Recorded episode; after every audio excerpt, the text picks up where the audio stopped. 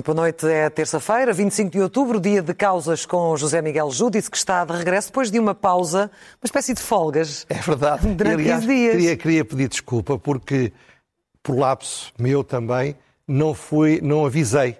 E, portanto, houve pessoas que se mostraram preocupadas, ah, com medo que me tivesse acontecido alguma Não coisa. aconteceu nada. Muito obrigado a todos e peço desculpa por não ter avisado. Muito bem. Então está desfeita qualquer motivo de, de dúvida ou de preocupação. O Zé Miguel está de regresso e hoje tem aqui o foco em duas personagens, dois indivíduos na história e são portugueses. E não é muito difícil adivinhar de quem é que, Vai ser. quem é que vai falar. Não sabe, eu estive fora, de facto, de Portugal. No fundo, duas semanas, e, e houve três semanas desde o meu último programa. E quando o senhor se afasta um bocadinho, vê as coisas de uma forma um pouco mais. menos focado no- na espuma dos dias e tal. E realmente a minha convicção é que estes, nestas três semanas é que foi realmente um caso exemplar em que só foi relevante o choque entre duas personalidades muito diferentes. Marcelo Rebelo de Sousa e António Costa. E a história é feita também de personalidades. Veja o que se passaria na- atualmente se em vez do Ponti tivesse outra pessoa, se em vez do Zelensky tivesse outra pessoa, ou se aquela senhora Liz Truss não fosse Truss. ela, mas uma pessoa mais, mais sensata, eh, não teria havido aquela ópera cómica que aparentemente agora com o Sunak vai acabar. Veremos. Vamos, veremos exatamente. Portanto, é um bocadinho. A, a política portuguesa depende muito daquelas duas pessoas. E vai continuar a depender. É importante, portanto, tentar percebê-los, tentar perceber as suas características. Eu acho que estas duas semanas, ou três, conforme se queira dizer, revelaram imenso sobre eles. E, portanto, são um elemento importante para nós podermos programar o que aí vem. Começando, evidentemente, prioridade é prioridade ao Presidente da República. Ao Presidente da República. E então? Muito engraçado porque eu, quando, eu há seis anos canto nisto, não é? Vai agora fazer seis anos. E no primeiro programa que fiz, falava nos zigue-zagues de Marcelo Rebelo de Sousa. Eu acho que uma das características mais importantes pode definir é o zigue-zague.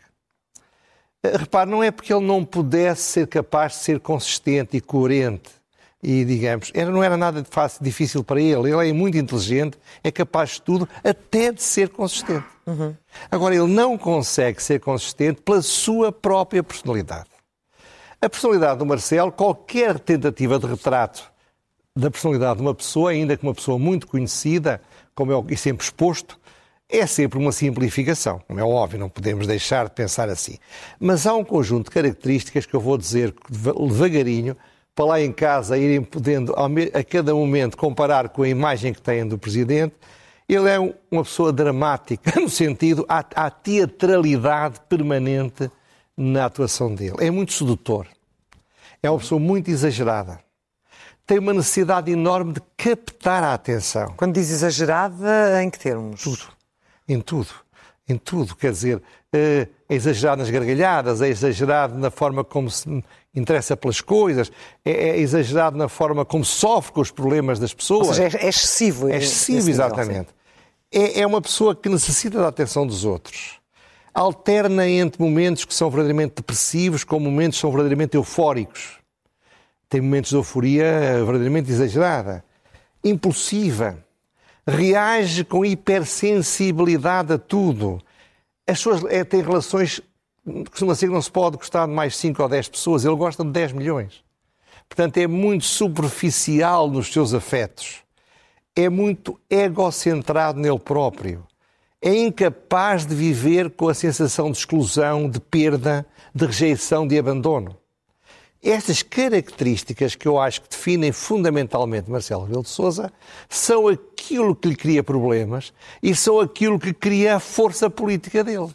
Porque é por causa dele ser assim que os portugueses andam, diria eu, há seis anos, a caminho de sete anos, apaixonados por Marcelo Rebelo de Sousa. Já estiveram mais. Já estiveram, Já mais. estiveram mais. Por isso é que eu hoje estou a falar disto. Por isso é que eu estou a falar disto hoje. Porque, como eu digo, e vai ali aparecer, amar tanto também cansa. Repare, é quase impossível não gostar do Marcelo.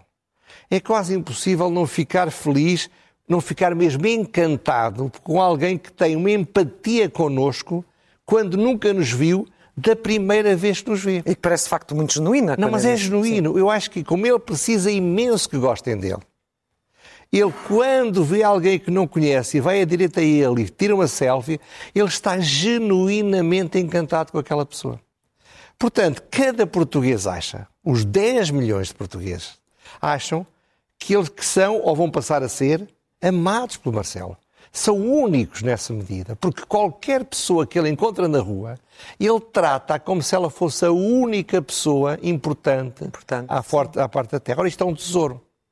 É um Sim, até porque os anteriores, antes dele, eh, a abordagem era muito era diferente, diferente era dizer, mais fria. Eh, pode-se dizer que há um, um, no, no, temperamento, na personalidade de Marcelo, uma concepção que eu chamaria, em termos científicos, não tem nada de crítica, atenção, um pouco histérica.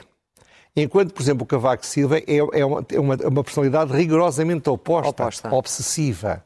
É uma personalidade eh, contida, controlada é, é tudo o contrário da festa que é o Marcelo O que o criticam muito uh, Marcelo de falar demais, criticava-se muitas vezes a Cavaco de falar demais. Repare, o problema é este, é que mesmo o amor intenso e verdadeiro às vezes cansa. Cansa. As pessoas precisam descansar um bocadinho. E o Presidente da República entrou em pânico, aqui há três semanas. Eu, no último programa que fiz aqui, em 4 de outubro, falei das sondagens. Ora bem, ele tinha perdido bastante, tinha dado um pequeno trambolhão, ainda assim tinha 24% de imagem positiva, era, olha, só havia um político na altura que tinha imagem positiva, que além dele, que era o, o, o líder da iniciativa liberal, Sim, mas portanto eh, ele assustou-se, porque a sondagem para ele é a forma como ele consegue perceber se os 10 milhões de portugueses continuam apaixonados por ele. Porque ele precisa que estejam. Porque ele, a sensação de perder o apoio de um português, de ser excluído, de ser abandonado, fala-o sofrer. Então ele entrou, de certa forma, em parafuso. E entrando em parafuso no Marcelo, foge para a frente.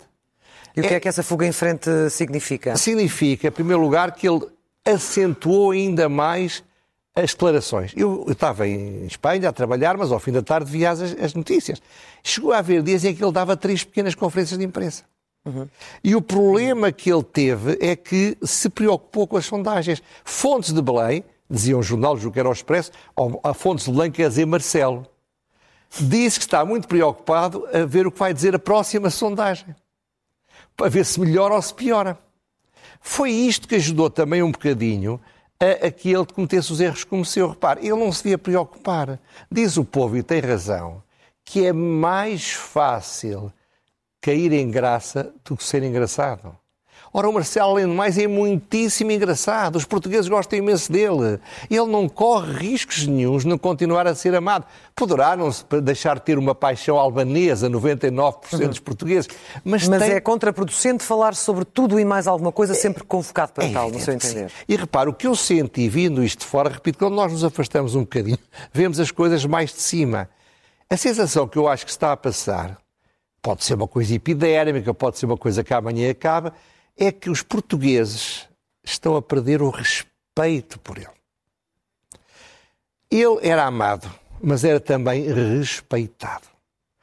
E, e, e, a degradação que se sente na sua imagem, que eu sinto em muitas pessoas que o apoiavam entusiasticamente e que eu conheço e que me dizem hoje em dia coisas que eu, enfim, acabo a ter de o defender, Nota-se também, vai agora aparecer um magnífico cartoon do, do António no Expresso, que é um sinal, os, os, humoristas não têm de respeitar, evidentemente, não há nada de crítica ao António, mas ele chama-lhe o incontinente e esta notável caricatura é a expressão mais exata daquilo que os portugueses começam a sentir em relação a ele. Continente verbal, no caso. Exatamente. Portanto, o que se passa é que o problema das incompatibilidades, em que ele tentou criaram um facto político. Os silêncios do PSD em relação à questão da, da com a Igreja. As, as, as, críticas do PSD começaram a aparecer. O flop que ele cometeu a tentar desviar as atenções, tirando da cartola um elogio ao Passos Coelho, Passos Coelho, que esse sim toda a gente percebeu que não era sincero.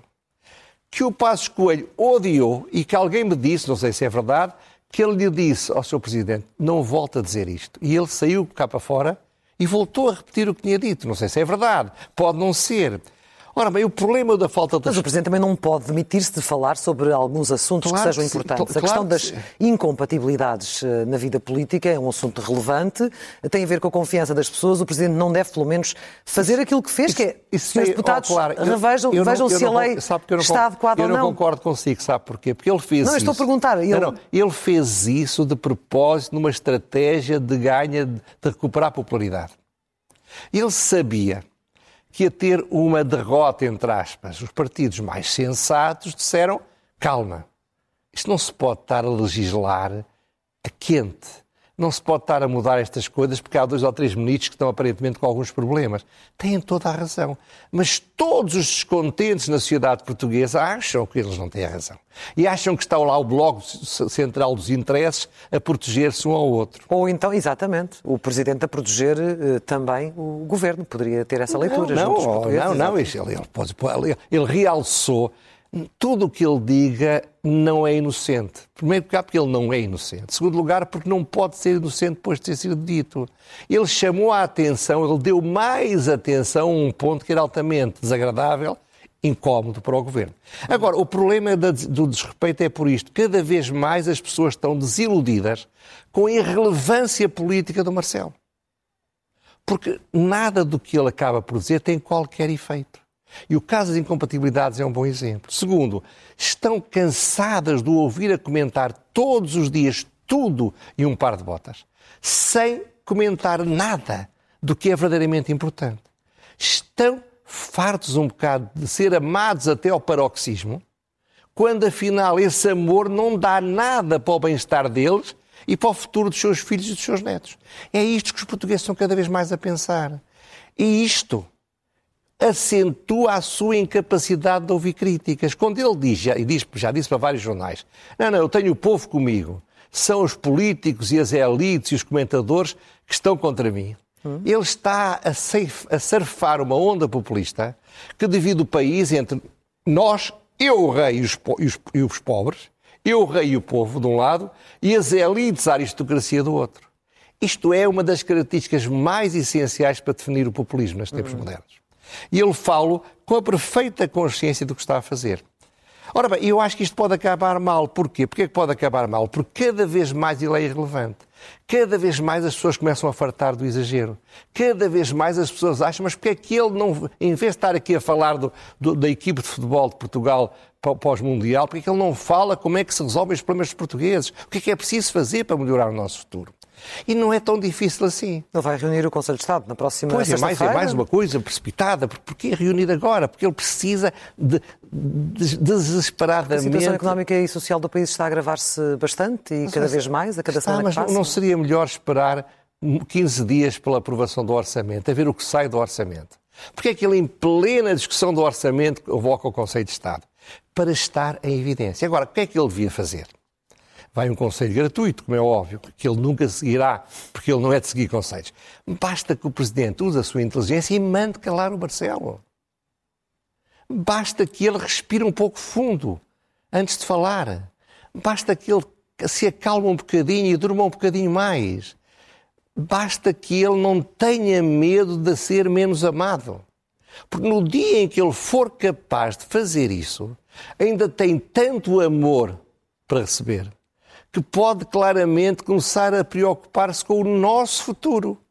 Preocupar-se e começar a, a- a usar o seu prestígio, como eu digo, deixar de ser o tio Patinhas a nadar nas moedas de ouro investir o seu património. Os portugueses vão-lhe agradecer imenso, não sei se vão amá-lo mais, mas vão agradecer-lhe imenso se ele, com o prestígio e a força que tem e as qualidades que tem, apontar os caminhos do futuro. Ele há meses que não diz nada sobre para onde é que o país deve ir. Era o papel dele. É o que eu penso. E por isso é que escolheu Marcelo Rebelo de Sousa e António Costa, porque Que é, é o- fundamental a postura destes dois homens para o futuro do Exato, país que, que vamos ter. E quanto a António Costa? Oh, claro, nos próximos quatro anos só há ele, Sim. basicamente. Bom, Costa. Sendo que estarão saída quando terminar Costa, estes mandatos. como eu gosto de lhe chamar, não sei se já chamei aqui, mas às vezes com os amigos, é o Luís de Matos da política. O Luís de Matos, como vocês sabem, todos os portugueses sabem, o grande mágico e ilusionista. Porquê? No ringue oposto, no canto oposto do ringue de Marcelo, está António Costa. E os últimos meses também foram, tempos também foram muito difíceis para ele. Ele está a perder nas sondagens, ainda hoje há mais uma sondagem que o volta a pôr a descer. Ele está a ter problemas que não, não justificava ter-se, que, está, que, que, que lhe criam incómodo, que o, que desgastam, tem fracassos vários que estão a acontecer, mas ele reagiu de maneira completamente oposta à de Marcelo. Reagiu agindo e não falando. O que é que ele fez? Virou-se decididamente para o centro, onde estão os eleitores. Deixou-se das fantasias de ser um homem de esquerda, que é, e passou a ser um homem de centro a defender coisas que até poderei chamar de direita. Mais, chegou, fez um acordo de rendimentos e preços com, os, com, o, patronato. com o patronato, e não só, mas com o patronato, eh, ou com o empresariado, como eu preciso Sim. dizer, que deixou o empresariado deliciado, que não gosta dele, mas ficou contente. Isto é, ele não quer que os patrões o amem, ele quer é que os patrões lhe eh, façam a vida mais fácil. Depois fez um orçamento que não sou eu a dizê-lo, muitas pessoas mais competentes do que eu dizem, um orçamento que poderia ser apresentado pelo PSD. E não é de pouco dizer isto. Pois dá dinheiro a tudo o que mexe, ou pelo menos promete dar a tudo o que mexe. Ainda hoje, ontem, a ministra dele, do Trabalho, veio dizer: ah, não, calma, para o ano vai haver mais dinheiro para os, para os pensionistas. Tinham feito aquela solução porque não havia dinheiro, mas o dinheiro nasce das pedras quando é preciso para ganhar popularidade. E, e, e o, o, sinal da diferença deles é que ele, quando percebeu que o, que o Presidente da República estava aflito, fez um dos atos mais inteligentes e mais frios da política, que foi colocar todo o seu prestígio, olha, todas as moedas e das douros que tiveram, a proteger o Presidente da República. Foi salvar o Presidente. Não é já, vamos ver agora uma fotografia muito bonita, já não é apenas o chapéu de chuva é muito mais do que o chapéu de chuva para o proteger dos pingos de chuva. É alguém que vem dar o carimbo de que ele, que quem, quem o criticou é lamentável. O país... Mas interessa a António Costa esta tal deriva de que falava do Presidente? Ele tem algo a ganhar com isso? Ele tem tudo a ganhar em mostrar que ele protege o Presidente. Porque isso, paradoxalmente, é o efeito contrário do que nós pensaríamos à primeira vista. Ou seja, considera que é um ato de cinismo? Claro que é. Quanto mais se falar dos fracassos do Presidente da República, mais frágil ele fica. E, portanto, ele fez de uma maneira inteligente, em vez de o criticar, elogiou, apoiou. Depois, o que é que fez ele mais? Repara, o Marcelo teme não ser amado. O Costa só teme uma coisa: que os portugueses percebam que ele não está a resolver os problemas. O que, ele, o que ele quer é que os portugueses se convençam que não há problema ou dificuldade que ele não resolva. Que ele não resolva, sim. Que ele não tem culpa de coisa nenhuma. Que, que os seus fracassos são, afinal, grandes sucessos. Por isso eu digo, eu vim de fora, imagino que eu tinha vindo de fora e que não, é, não conhecia nada de Portugal, chegava aqui e sabia ler português, lia os jornais. A imagem que dava era um Presidente da República em crise absoluta e um Primeiro-Ministro no máximo de sucesso estava de pedra e cal, driblou todos e cada um, marcou mais golos que o famoso Haaland ou que o Ronaldo nos seus tempos áureos, não tem culpa de coisa nenhuma e está-nos a salvar de uma tragédia. Ora bem, esta é a grande definição do, do, do, do, António Costa. Só que enquanto o Marcelo basta para resolver os seus problemas, basta ter calma, basta não ter medo, basta não ter ansiedade, basta não ter angústias, o António Costa tem um problema muito pior que se chama realidade. A realidade vai-lhe cair em cima, por mais habilidade que ele tenha, por mais que ele tire cartas do baralho, que ele tire um coelho de uma cartola, que saia uma pombinha de trás da, do, do, do, da cabeça, que corte uma mulher às postas, que faça magia, a realidade é mais forte do que isso tudo. E nós estamos. A inflação não dá sinais de parar. A carestia cresce, que é a coisa mais grave. A recessão está aí em toda a Europa Sim. e vai chegar aqui. O desemprego vai aumentar. As empresas vão ter dívidas que não podem, não podem cumprir. As classes médias vão começar a incumprir as suas responsabilidades, sobretudo bancárias. A perda de poder de compra está-se a sentir todos os dias vai haver mais insolvências, vai haver mais desemprego. E isto é o problema de Costa. Mas uh, receia uma situação, é um dos debates tem sido esse, porque uh, temos memória do que aconteceu no tempo da, da Troika. Uh, receia alguma situação semelhante ou, de facto, haver menos desemprego, eh, é uma boa almofada para as famílias que, apesar de tudo, não perdem Claro. o seu posto. Não é só o problema de- de- das receitas, é o problema do bem-estar, da autoestima. O desemprego é um sofrimento para as pessoas. É a sensação que as pessoas estão, não estão a conseguir. Eh, Têm vergonha, muitas pessoas, de estar no desemprego. É um, é um problema psicológico gravíssimo que as pessoas não merecem. Mas acha que nesta parte- fase, em 2022, teremos mais capacidade de superar este- esta turbulência que estamos a viver e que vamos ainda ter mais pela frente do que em 2011? Se estivéssemos no palco com o Luís de Matos a fazer magia, era facílimo. Só que a realidade não é o palco. E por isso, porquê é que eu estou preocupado com estas duas pessoas? Porque António Costa vai ficar muito fragilizado daqui a uns tempos. E não tem como dar a volta. Porque é normal, quando as coisas corriam bem, não tinha mérito nenhum, as pessoas achavam que ele era o melhor do mundo. Quando as coisas correm mal, mesmo que ele não tenha culpa nenhuma, que não é verdade, porque tem, ainda assim, as pessoas vão culpá-lo. Era importante que o Presidente da República fosse um fator de estabilidade, de serenidade, de calma, sem ansiedade, que fosse capaz de dizer as coisas desagradáveis que custa ouvir. Em vez de estar ansioso, desvairado, à espera da sondagem, a ver se perdeu um ou dois pontos percentuais. E temos agora as rubricas. Começamos pelo elogio. As famosas rubricas.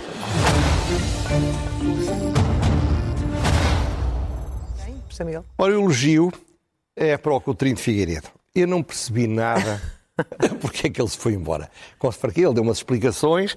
Agora estou a perceber um bocadinho melhor, porque aquilo, pelos vistos, havia ali grandes guerras que ele, se calhar, não lhe apetecia ou não conseguia arbitrar. Seja como for. Ele merece elogio porquê? Porque ele, há três anos, era completamente desconhecido. E em três anos... com- Completamente, completamente. Do grande público, não, talvez. quando se candidatou, Sim, sim. não, também era conhecido Sim, nos meios económicos, está bem, sim. mas não. E ele conseguiu, de facto, em três anos, consolidar um projeto político que não era óbvio que tivesse sucesso, conseguiu ter uma imagem política muito consistente, já há bocado disse, sai com imagem positiva. Portanto, eu acho que ele é muito novo, apesar de tudo, tem 61 anos. Ele, ele- não sei o que ele vai fazer a seguir, mas o que eu espero é que ele não queira vai ser um, manter-se como deputado. Sim, não queira ser um Luís de Matos, nem queira ser um tio Patinhas. É só as únicas coisas que eu espero. É é, Numa questão de princípio, o José Miguel Judice eh, defende que um líder que anuncie a saída deve abster-se de apoiar aquele que considera ser o melhor para a sua sucessão. Ouça, eu é que quando- isto está a dar ouça, alguma polémica, por eu, isso estou a eu, fazer eu, essa, eu isso só posso dizer que eu pergunta. compenso. Eu, quando fui candidato a bastonário, havia dois candidatos possíveis. Um deles eu achava que era péssimo para a Ordem dos Advogados. E apesar disso, e isso magoou o meu amigo, que eu achava que seria bom, eu entendi que eu não podia dizer rigorosamente nada. Isso é é uma disciplina que eu tenho, mas, mas cada pessoa tem a sua, não é? Eu acho que ele não fez bem, mas ele lá tem as suas razões, não sei quais são. Apesar de tudo, mereceu este elogio pelas Sim, razões invocadas. Ler é o melhor remédio.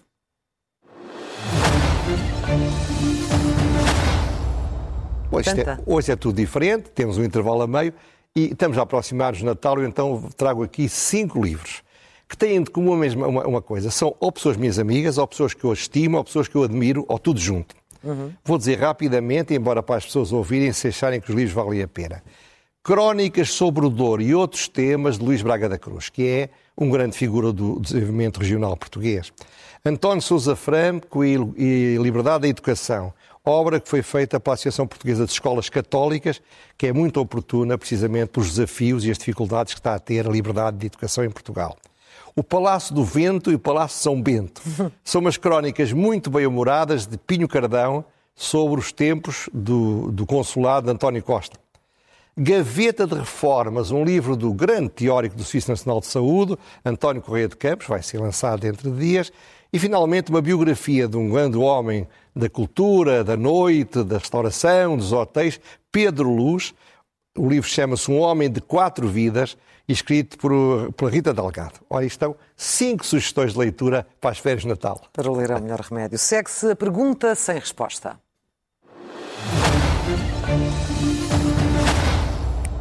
E que é? passam muitas coisas desapercebidas, porque há um emaranhado de notícias, a estratégia de comunicação do governo é muito poderosa e começa a funcionar bem. Ao princípio só fez disparates, mas agora está muito competente e seria tema para um outro programa. Mas saiu no público no dia 15 de outubro, eu não vi depois, mas se calhar foi tratado, não vi mais tratado, esta notícia é impressionante. mulheres portuguesas que estão no estrangeiro tiveram filhos que correspondem a 20% da totalidade dos nascimentos em Portugal no ano passado. 20% é uma coisa impressionante. Isto significa que isto vai cada vez mais manter aquelas famílias lá fora.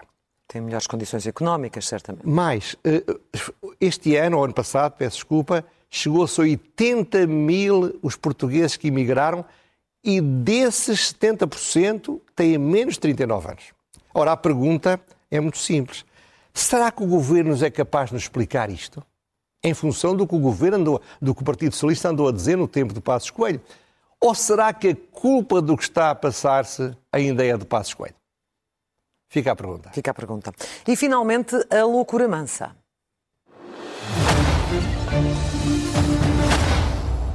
Ora bem, anda por aí um senhor cuja fotografia vai aparecer, que é o, responsável pelo projeto, não sou eu, é outro. é a fotografia do Pedro Gomes. É, Exato. Que, que, que é a pessoa que o governo escolheu para ser responsável pelo projeto piloto para preparar a semana de quatro dias em Portugal. Ele já anunciou de forma perentória. A semana de trabalho. De quatro Exatamente, dias. só se trabalha em quatro dias. Ele disse, não, não, semana de quatro dias, mas, em primeiro lugar, os ordenados não podem baixar. Sim. E, em segundo lugar, não podem trabalhar mais do que as 7 horas ou as 8 horas, consoante o contrato. Sim.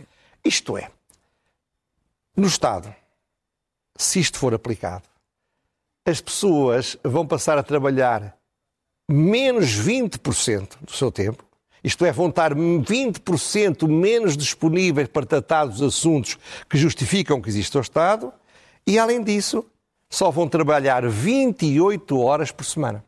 E ele diz que isto é muito bom para a indústria do ócio e, portanto, justifica que assim seja. O que é que eu penso disto? Ou pelo menos para um maior equilíbrio entre a vida familiar e profissional. Para... Ah, mas, em Portugal... As pessoas... Há vários testes, é, estão a ser feitos vários, vários projetos pilotos no, no o resto seu papel é fazer o contraditório, Unidos, eu adoro. Não mas, é? mas ouça, você tem alguma ilusão que as pessoas a viver como vivem, com as dificuldades que têm, vão aproveitar o dia adicional para ir trabalhar para outros lados? Fazer pescados, que é o que os portugueses, infelizmente, estão a fazer cada vez mais. Isto Mas é uma o fantasia. José Miguel está contra, o que está contra esta, esta lógica de poder aplicar isto no Estado e não no privado As empresas- ou, em, ou nas As empresas. empresas privadas façam como entenderem, quero lá saber. Podem pôr as pessoas a trabalhar todas um dia só por semana, ou cinco, ou quatro, ou sete, ou oito, é-me indiferente. Ou teletrabalho, que já está a Ou como quiserem. Agora, no Estado é que me preocupa. Nós passámos de 40 para 35 e, e sabem o resultado que isso teve.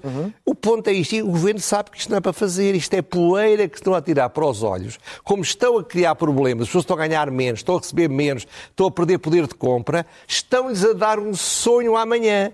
Estás a sofrer agora, mas brevemente vais passar a trabalhar 28 horas. Isto é uma loucura, não é mais do que isso. Para já eh, é, um- é um estudo, não é? Veremos como é, que, como é que isto avança. Mas o que eu ouvi, e isso eu gostaria de, para terminar, de lhe perguntar, é porque a ministra Mariana Vieira da Silva disse que, obviamente, a aplicação na administração pública teria de ser diferente, porque há, há setores que não são compatíveis com este tipo de aplicação das 8 horas, da, da- peço desculpa, da semana de 4 dias de um dos trabalho. setores eram os médicos e passaram a trabalhar 35 horas.